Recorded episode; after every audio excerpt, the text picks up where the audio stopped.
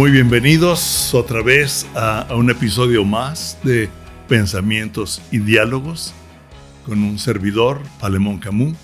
Les damos la bienvenida y un profundo agradecimiento por ver, oír este mensaje, sabiendo que hay tanto que se está hablando, tanto que ver. La tecnología nos ha ampliado uh, la forma, pero también la necesidad de, de escoger o de ver en dónde nos colocamos para oír, para crecer en conocimiento, en entendimiento, en revelación de la palabra. Y creo que el día de hoy, uh, en, que es el tercer episodio o plática de creatividad para transformar una cultura, va a producir algunas preguntas que son interesantes o importantes, porque a través de las preguntas nosotros es una forma de desarrollar la creatividad, de desarrollar un diálogo con otras personas, un diálogo con Dios, ¿verdad?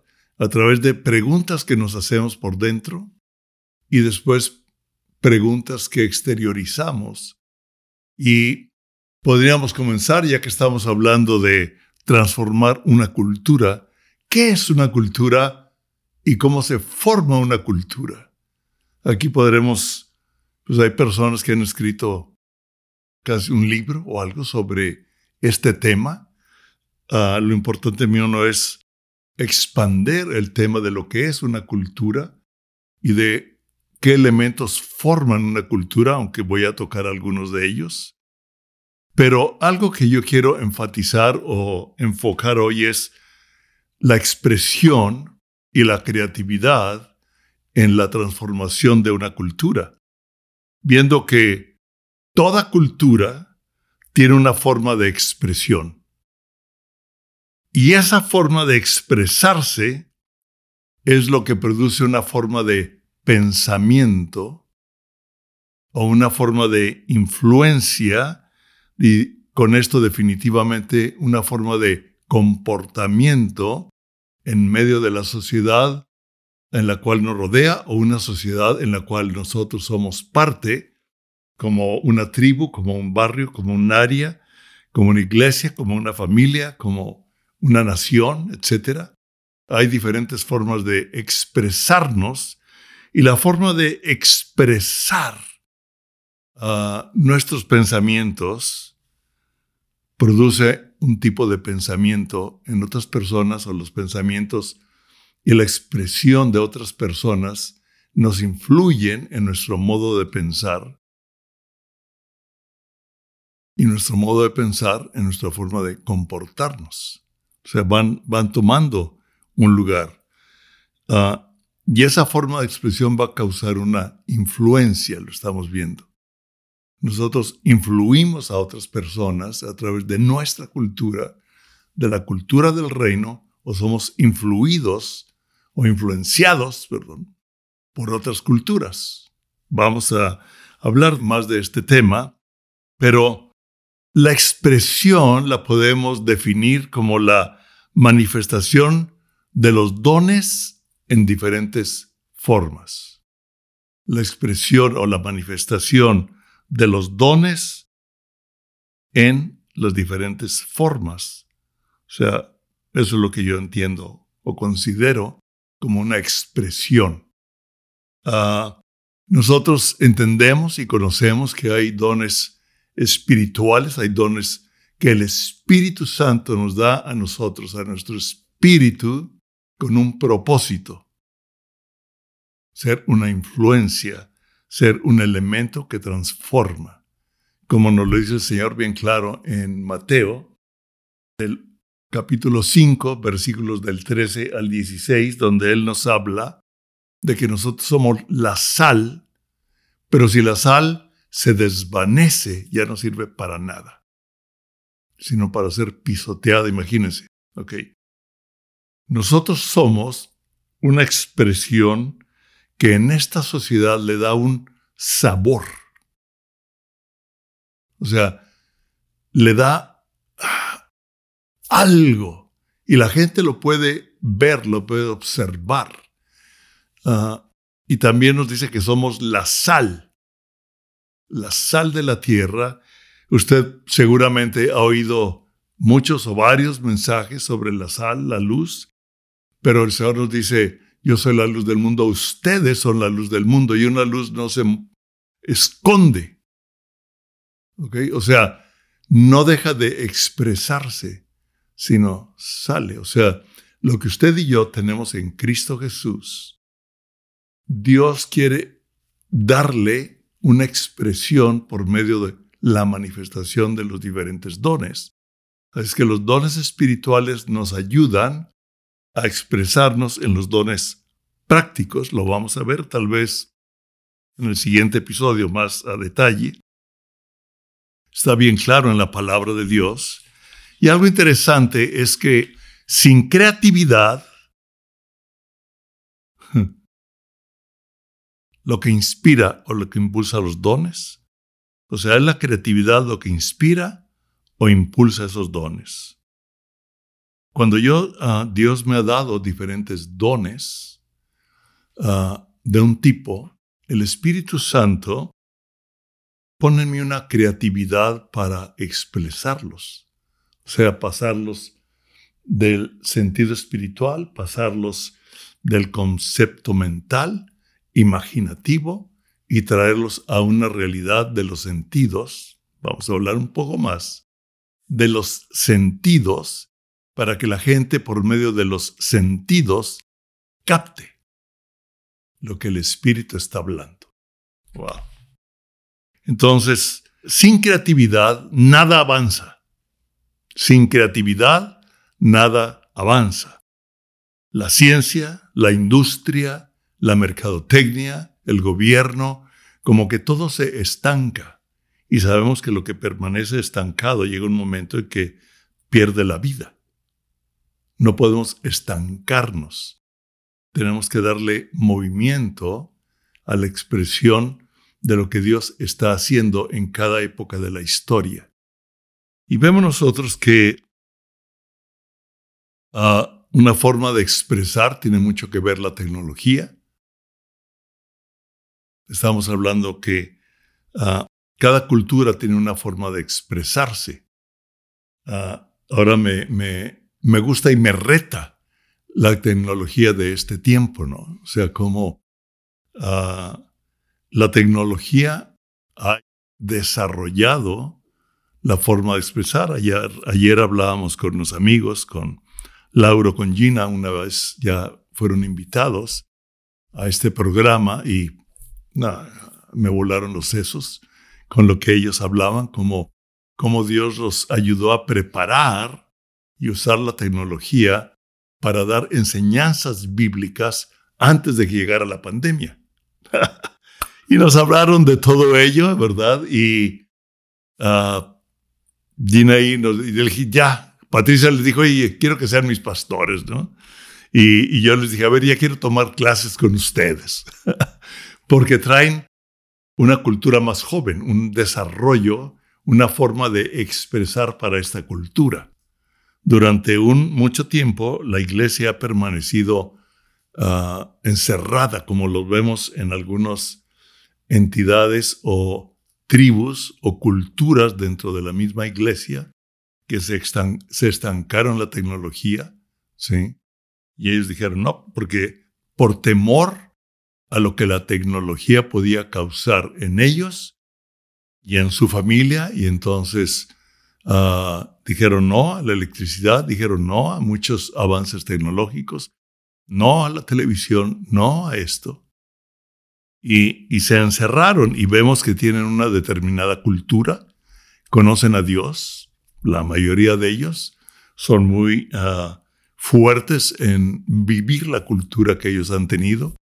Alguno, algo de la juventud se va revelando porque comienza a ver otras cosas, ¿no? como dijimos que pasó en los sesentas, en, en lo anterior. Ahora hay algo que es interesante. Dentro de la expresión hay un diferente estilo. El estilo es una forma en que se expresa. El estilo y la forma de expresar tiene una fuente de inspiración. Y ese estilo o la forma de expresar es lo que causa la diferencia entre una cultura, otra cultura, otra cultura. En todas las áreas, el arte, la artesanía, la forma de trabajar, la forma de gobierno, etc. Eh, Dios, yo sé que a usted le ha hablado más o le va a seguir hablando, pero es eso. Ahora, un versículo muy fuerte es, está en Lucas 11, 52, se lo voy a leer. Dice, hay de ustedes intérpretes, me gusta esto, intérpretes de la ley. O sea, ¿cómo están interpretando la ley que Dios puso a través de Moisés?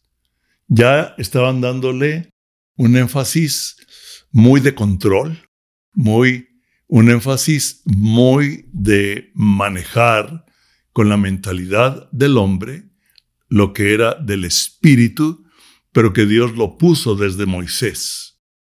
O sea, Moisés caminó en la gracia, en la revelación, en el conocimiento de Dios.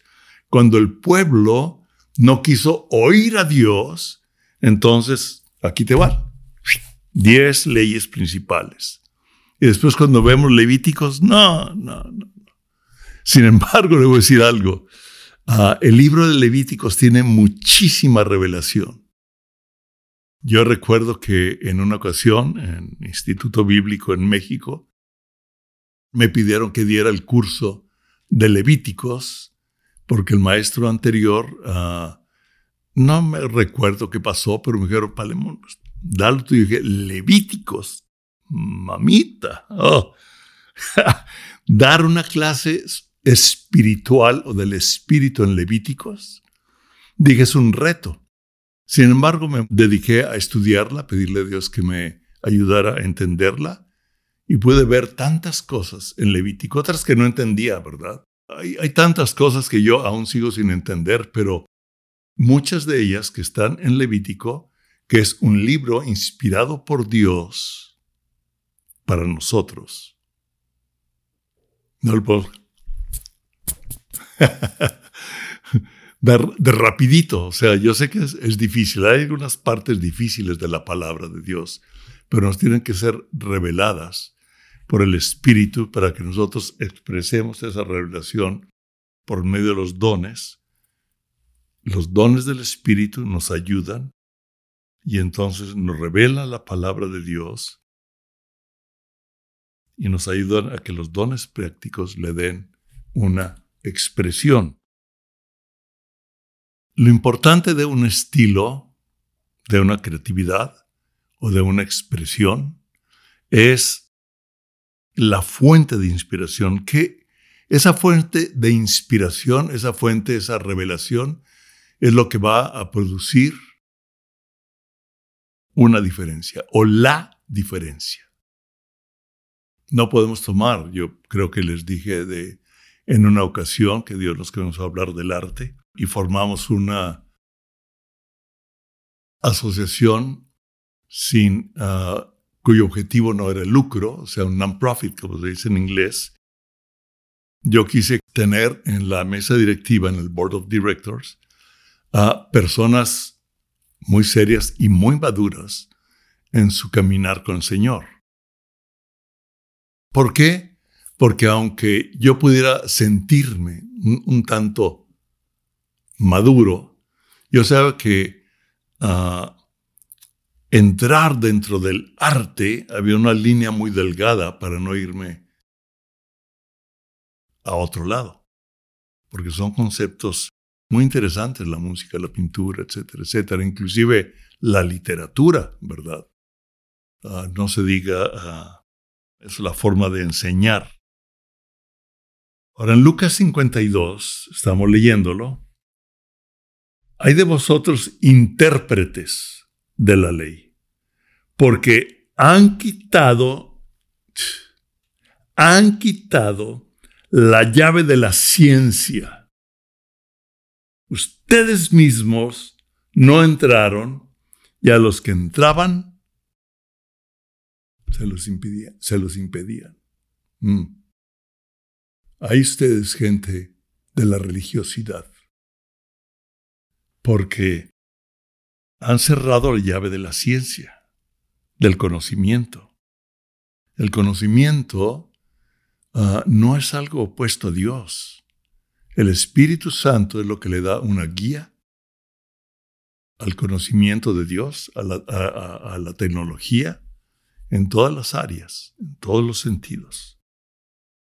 Y nos llega a ser parte de una mediocridad también.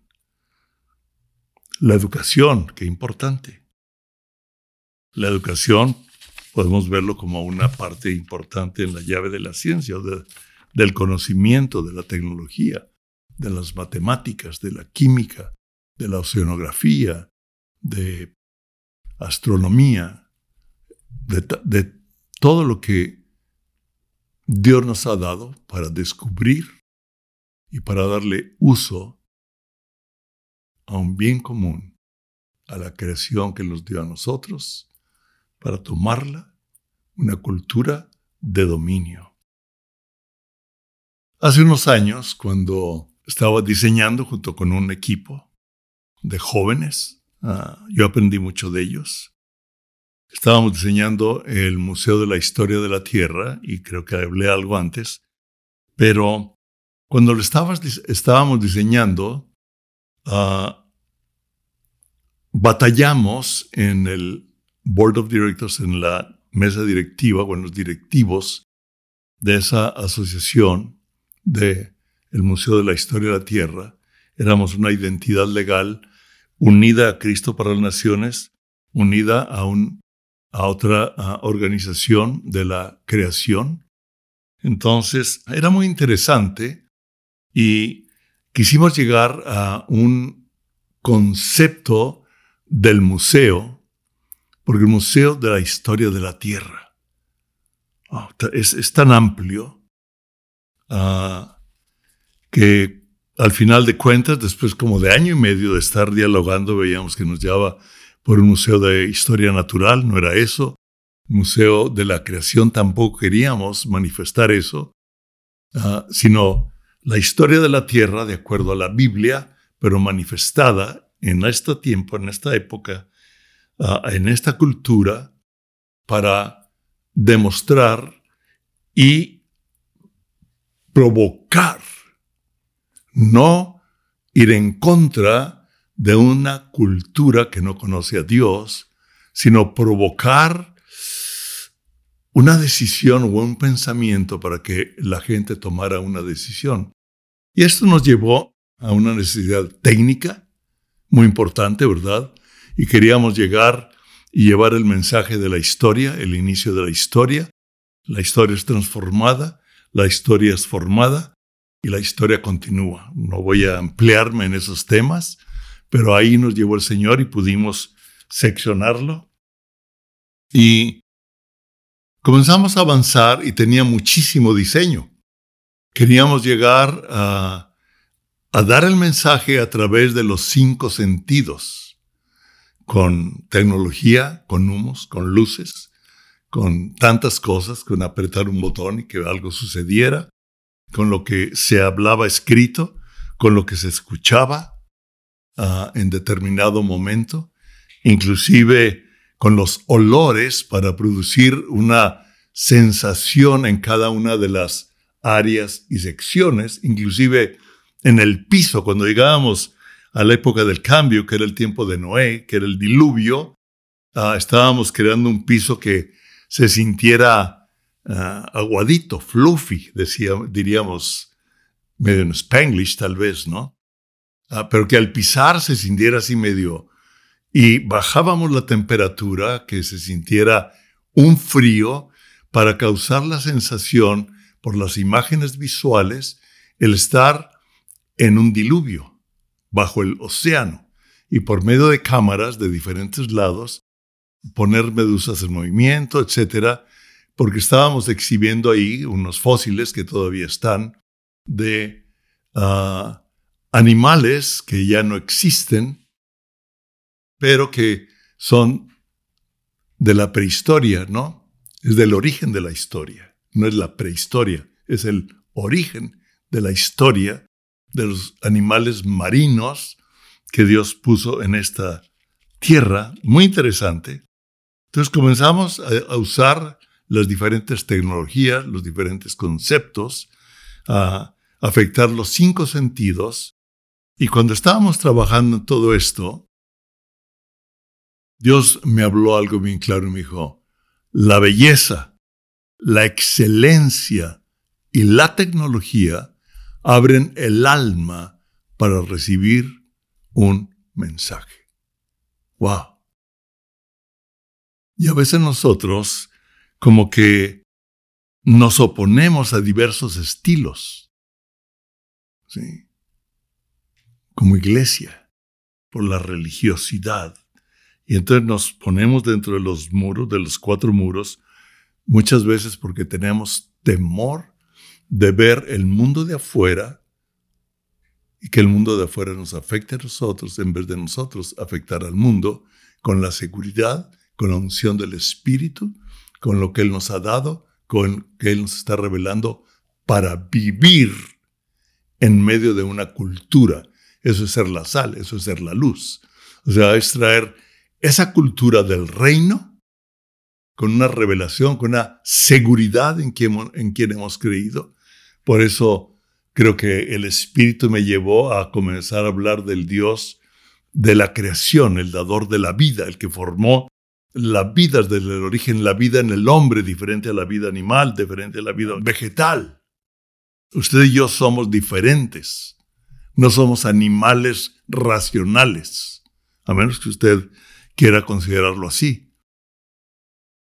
Nuestra hija, a nuestros hijos, un día regresaron enojados porque ellos conocieron a Cristo. Cuando nosotros nos casamos no éramos, no conocíamos a Cristo. Entonces nuestros hijos crecieron en una cultura del mundo. Porque nosotros vivíamos en medio de una cultura del mundo. Si usted, si usted quiere decir, pues no éramos los padres que golpeábamos, que gritábamos, que ofendíamos, que insultábamos. Amábamos a los hijos y los queríamos formar, pero la cultura y la fuente de donde venía lo que enseñábamos no era el reino. Cuando ellos personalmente aceptaron a Jesucristo en su corazón y nosotros comenzábamos a hablar la palabra de Dios con ellos. Comenzaron a entender a un Dios vivo, a un Dios de la creación.